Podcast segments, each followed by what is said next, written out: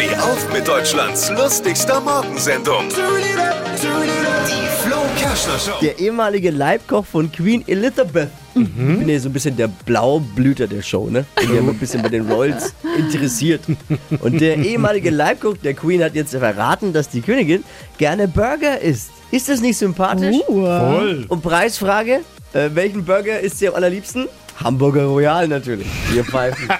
oh Mann, da hätte man mal drauf kommen können, ne? Oh Mann, ey. Nach Burger King gibt's wahrscheinlich auch Burger Queen demnächst. Da soll noch mal einer sagen, dass Fastfood ungesund ist. ne? Die Frau ist immerhin 95, Freunde.